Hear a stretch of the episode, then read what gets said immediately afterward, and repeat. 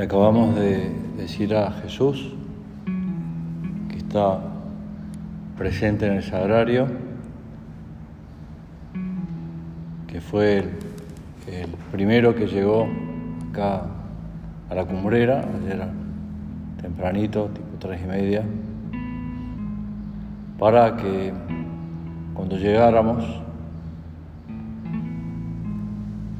Él nos pudiera dar la bienvenida. Toda seguridad, mirándonos desde el cielo, mirándonos desde el sagrario, el Señor estará contento de que estemos acá, ya que, que hayamos venido a esta convivencia para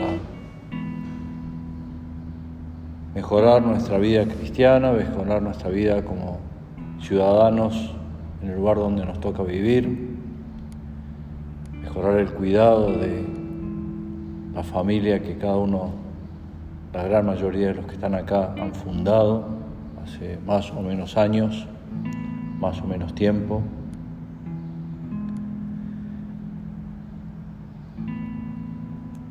Y al mirarnos, una mirada que es invisible, tanto la de, Jesús por nosotros como la nuestra por Él, podemos imaginarnos que el Señor también, como cualquier padre que mira a su hijo, cualquier amigo, buen amigo que se encuentra con su amigo o su gran amigo, le viene a la cabeza, le vienen a la cabeza recuerdos, ilusiones, sueños.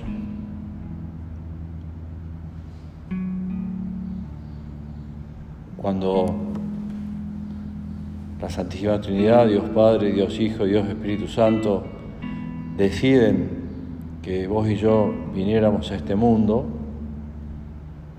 también hace más o menos años, nos enviaron a través de nuestros padres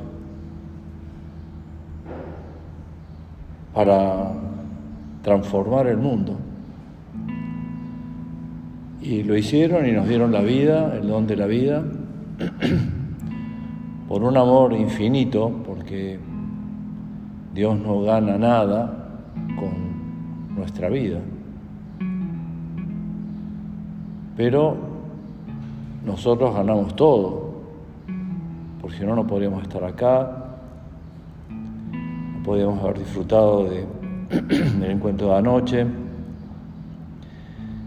y de tantas cosas, ¿no? podemos pensar, cada uno puede pensar en, por no irnos muy lejos, ¿no? las distintas actividades que hemos hecho esta semana, estos últimos días, que estarán Habrá alegrías, habrá alguna que otra tristeza, preocupación, cansancio quizás. Pero el Señor quiere, y esa es su voluntad para todos nosotros, que todas esas cosas las llevemos a, Dios y que de todas esas cosas nos valgamos para alcanzar el cielo, porque uno de los sueños más importantes que tiene el Señor con cada uno de, nosotros, con toda la humanidad, pero es bueno pensarlo en términos muy personales, es que Dios quiere que lleguemos al cielo. Dios nos quiere muy felices en la tierra y quiere que lleguemos al cielo, para estar con Él eternamente, después de haber pasado un tiempo de prueba aquí en la tierra. Y Y después de estar ahí también, no solamente con la Santísima Trinidad, con la Santísima Virgen, con San José, con nuestros santo preferido o santos preferidos, también con todas esas personas queridas que tenemos la convicción de que están ya disfrutando de, la visión beatífica. Y con tu gracia, Señor, no queremos perdernos esa gran fiesta, ¿no? que es el cielo, ese estar mirando a Dios cara a cara, sin descanso y sin cansancio. Es muy difícil explicar lo que es el cielo. Ni los grandes santos han podido. Eh, el catecismo de la Iglesia católica dice que es todo bien sin mezcla de mal. A la inversa también dice que el infierno, que también podría ser que no fuéramos si no, si no, hubiéramos, en condiciones de ir al cielo con, con algún pecado mortal en el alma sin confesar, es todo mal sin mezcla de bien. Y uno dice, pero no es tan fácil ser feliz en esta tierra y no es tan fácil alcanzar el cielo. Pero es la constante enseñanza de Jesús cuando estuvo aquí en la tierra, esos años de vida pública, esos años que vivió con nosotros, trabajando como uno más.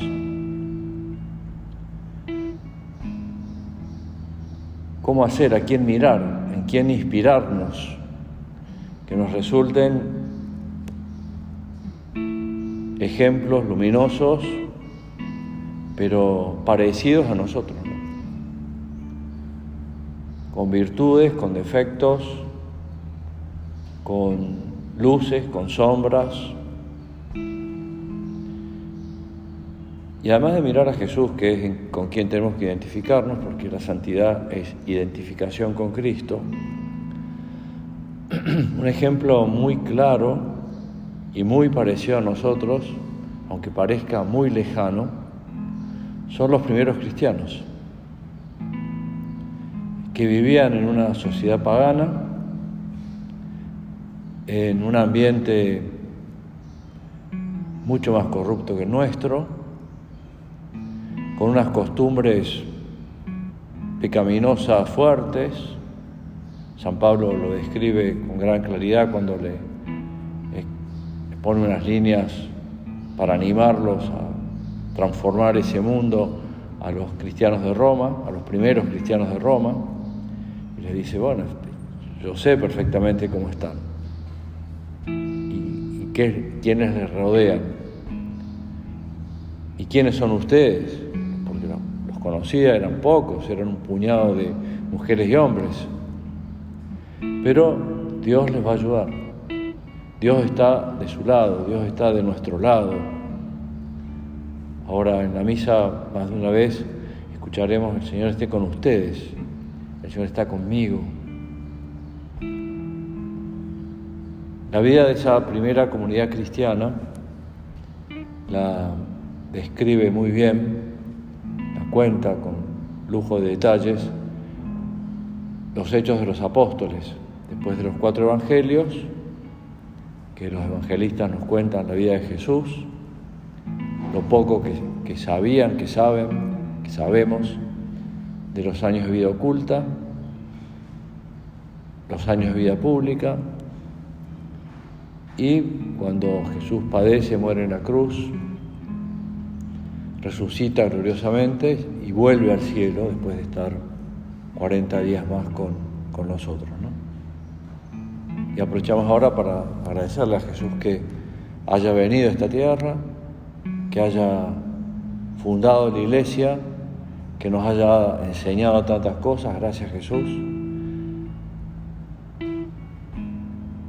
Y también le pedimos la fuerza y la gracia de todas esas enseñanzas, ponerlas en práctica en nuestra vida, en el día a día, hoy, mañana, pasado.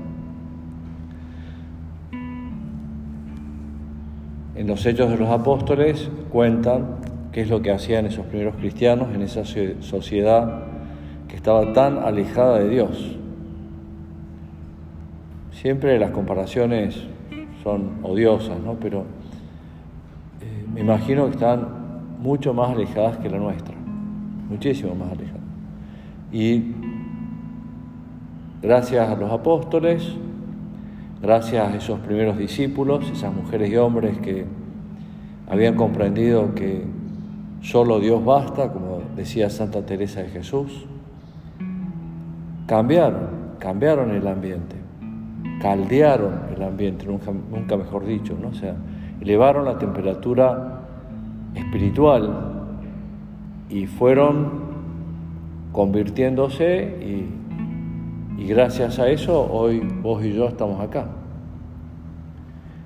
Y en uno de los primeros versículos, los primeros capítulos, capítulo 2 de, los Hechos de los Apóstoles, nos cuentan como cuatro actitudes, el Papa las llama como las cuatro coordenadas de los primeros cristianos, diciéndonos qué hacían estos primeros cristianos, como para que nos sirvan de ejemplo, porque eran iguales a los que estamos a nosotros con las mismas posibilidades de santidad y también con las mismas posibilidades de portarse mal, cometer pecados, no cumplir la voluntad de Dios. ¿Qué hacían? Acudían asiduamente a la enseñanza de los apóstoles, con frecuencia buscaban la formación, conocerle mejor a Dios,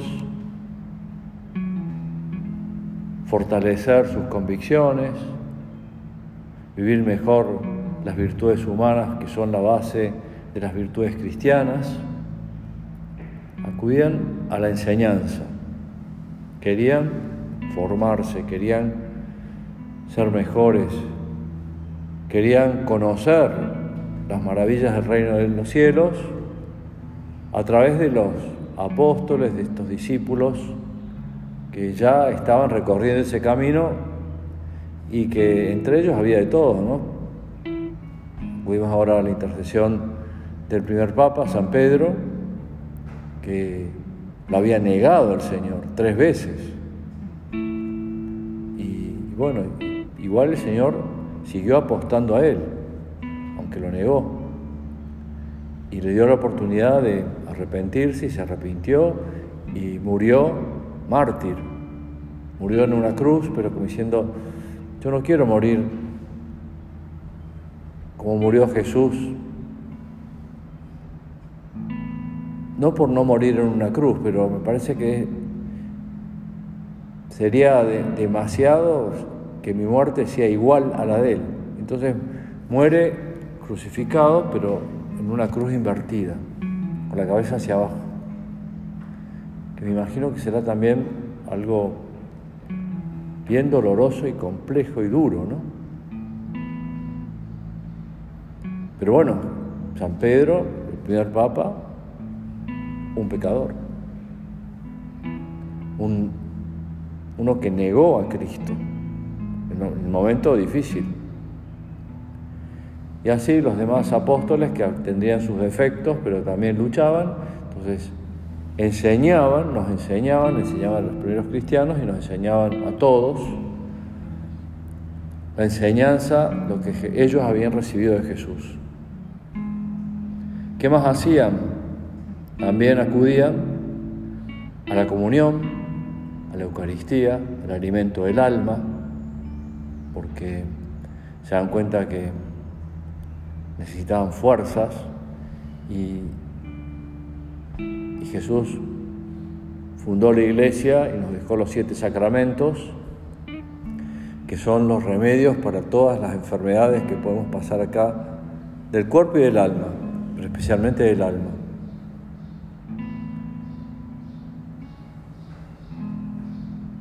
Acudían también a la fracción del pan, a la Santa Misa,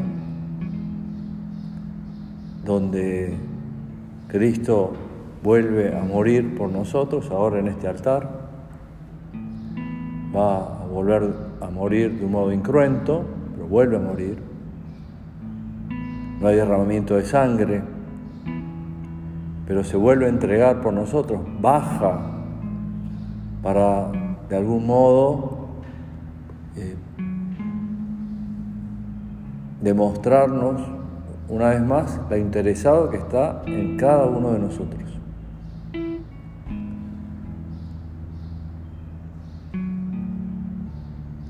uno dice, bueno, pero la misa justo en el domingo, el día de descanso, el día que quiero dedicarme a otras cosas, a mi familia, a visitar a algún enfermo, a hacer deporte, mejorar mi vida social. Pero tampoco es que nos pida todo el domingo, aunque todo el domingo es de Dios, Dies Domini lo calificaba San Juan Pablo II en una carta que nos escribió poco tiempo antes de irse al cielo. Y que no nos lleva un montón de horas, una hora, un poquito más, a veces menos. El otro día me contaban, tendría que corroborar el dato, no lo hice, con doctor Google, que dice todo y que lo sabe todo, pero que se ha hecho una estadística mundial y la gran mayoría de las personas de este mundo, con uso de razón, dedican a las redes sociales dos horas y un poco más, diariamente. Y bueno, las redes sociales no es que sean algo malo, todo lo contrario, uno puede hacer muchas cosas muy buenas por las redes sociales, pero es mucho más importante estar con Cristo, volver a participar de un milagro. Lo he contado más de una vez, ¿no? Un amigo que comenzó a ir a misa todos los días porque se dio cuenta de lo que era la misa y lógicamente no pasó desapercibido para su familia, ni para su esposa, ni para sus dos hijos. Y una vez uno de ellos le preguntó, papá, ¿por qué vas a misa todos los días? y porque voy a participar, a ver un milagro. ¿Cómo un milagro? Y sí, voy a ver cómo el pan y el vino se transustancian en el cuerpo y la sangre de Cristo. Y además voy a estar con Jesús y además voy a pedir cosas y a, agradecer, a pedir perdón. El hijo se quedó bastante tranquilo, 14, 15 años, pero él no iba a misa todos los días. Y es más, en cuanto podía zafaba de la misa del domingo. Pero bueno, le gustó la respuesta del papá. Y la entendió porque cuando en plena época de exámenes, como piensan ahora los colegiales, eh, se ve que tenía que salvar algunas materias con buenas notas y no estaba tan confiado en sí mismo y en su sabiduría y en lo que había estudiado le dijo, papá, te quiero acompañar a misa. Y papá se sorprendió, ¿no? Porque, ¿Y por qué? le pregunta. Y porque quiero ir a ver el milagro. Y también quiero ir a pedir por mis exámenes, ¿no? O sea que era, salía ganando doblemente, ¿no? Y bueno, empezó a ir, no es que siga yendo todos los días, pero los domingos no falta nunca. Fracción del pan, y acudían frecuentemente, asiduamente a las oraciones, rezaban, como estamos haciendo ahora, ahora intentando hacer, hablar con Jesús. Dos horas y pico de redes sociales, o cada uno puede sacar su propia estadística. hay algunos teléfonos inteligentes que te dicen cuánto tiempo de promedio estuviste frente a la pantalla en la semana. ¿no? Y es, son horas, ¿eh? muchas pueden ser horas de trabajo, pero otras no tanto. Y ahora, Señor, te pedimos perdón por ese tiempo perdido. Encontramos, comenta el Papa, eh, comentó en estos, comentando este, este, este versículo de los Hechos, encontramos aquí cuatro características esenciales, claves de la vida eclesial. La escucha de la enseñanza de los apóstoles, primero. Segundo, la custodia de la comunión. Tercero, la fracción del pan. Y cuarto, la oración. Estas cuatro cosas nos recuerdan que la existencia de la iglesia tiene sentido si permanece firmemente unida a Cristo. Bueno, estos días de convivencia tienen que ser días para fortalecernos en esa unión con Cristo, porque de ese modo sale fortalecida la familia, sale fortalecida la gran familia, nuestras amistades, el ambiente donde trabajamos, en definitiva el mundo. Tengo acá una carta que escribe en el año 150 más o menos después de Cristo, o sea, la iglesia está naciendo. Y es una carta, no es ni siquiera santo quien la escribe, es de, uno de los primeros cristianos, se llama Diogneto. Y, y le escribe un amigo, ¿no? Sorprendido de lo que ve en estos primeros cristianos. Que es muy parecido a lo que habremos visto en esta semana en el ambiente donde nos movemos. Los cristianos no se distinguen de, los demás hombres ni por su, tierra, porque viven en los mismos lugares que vivimos nosotros, ni por su habla, hablan el mismo idioma, ni por sus costumbres. Trabajan, estudian, van a un lugar u otro, se divierten, porque ni habitan en ciudades exclusivamente suyas, podría ser una especie de gueto, ni hablan una lengua extraña, ni llevan un género de vida aparte de los demás. La verdad, esta doctrina no ha sido inventada por ellos como fruto del talento y de la especulación de los hombres curiosos, ni profesan, como hacen otros, una enseñanza humana, sino que habitando en ciudades griegas o bárbaras, según la suerte que a cada uno le cupo, y adaptándose en vestido, comida, demás género de vida a los usos y costumbres de cada país. Dan muestra, y en esto sí podríamos decir que se distinguen, y ahora Jesús te podemos pedir que nosotros también nos distingamos en este sentido, de un tenor de peculiar conducta, admirable y por confesión de todos, sorprendente. Porque intentan ser honestos, intentan trabajar bien, intentan ser buenos padres, intentan ser buenos hijos, intentan ser buenos vecinos, intentan, sin ponerse de ejemplo de nada, movilizar a quienes tienen a su alrededor. Hay algo distinto, que es la cercanía con Cristo.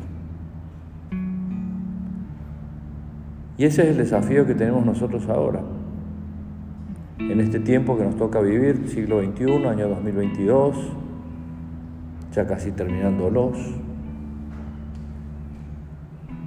El mundo precristiano, como decíamos al comienzo, y que tuvieron que cambiar Jesús, los apóstoles, los primeros discípulos, tenían dificultades y problemas. Fíjate lo que escribe San Pablo a los primeros cristianos de Corinto. ¿No saben que los injustos no heredarán el reino de Dios? Los injustos son los que no buscan la santidad. Justicia en las Sagradas Escrituras es equivalente a santidad. No se engañen, ni los fornicarios, ni los idólatras, ni los adúlteros, ni los afeminados, ni los sodomitas, ni los ladrones, ni los avaros, ni los borrachos, ni los injuriosos, y los rapaces heredarán el reino de Dios. No van a llegar al cielo. Esto no quiere decir que están condenados ya.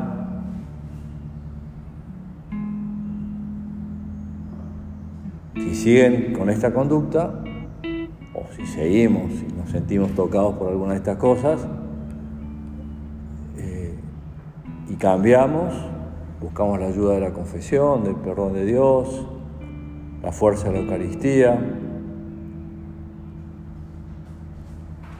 Y San Pablo como diciendo, hay un largo etcétera en todo esto. Pero esto eran algunos de esos que vivían.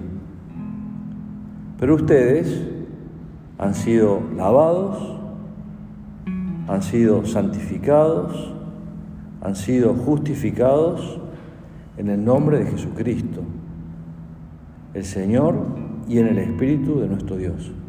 Hemos recibido, por eso estamos acá y hicimos ese acto de fe recién, ¿no? Creo firmemente que estás aquí, que me ves, que me oyes. Te adoro con profunda reverencia. San Ignacio de Antioquía, uno de los primeros santos de la iglesia, año 110 después de Cristo, escribe también a los de Roma, ya como habiendo hecho todos sus intentos para ayudarlos a convertirse y a cambiar y a mejorar y a llevar una vida digna de un hijo de Dios, les dice que la gente quiera ser mejor por vos. No te conformes con menos. Ser mejor para Dios y para los demás y no atrincherarnos ni justificarnos, bueno, esto, no, este defecto, este pecado, esta situación, no, no soy capaz de cambiarlo. Con Dios lo podemos hacer. Estamos llamados a la santidad, nuestra vocación es a la santidad. Y estamos llamados a ser apóstoles, como los primeros cristianos.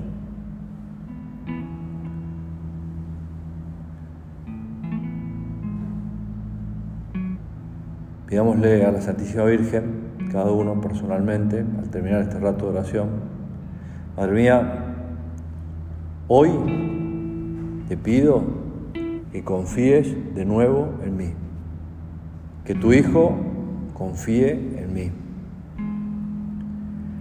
que vuelva a tirar de mi vida y de la vida de los demás con la esperanza que tuve en algún momento de ser santo, o a lo mejor la tengo todavía. Entonces, ser más santo, más, estar más cerca de Dios. Y como quiero estar muy cerca de tu Hijo, y quiero estar muy cerca tuyo, Madre nuestra,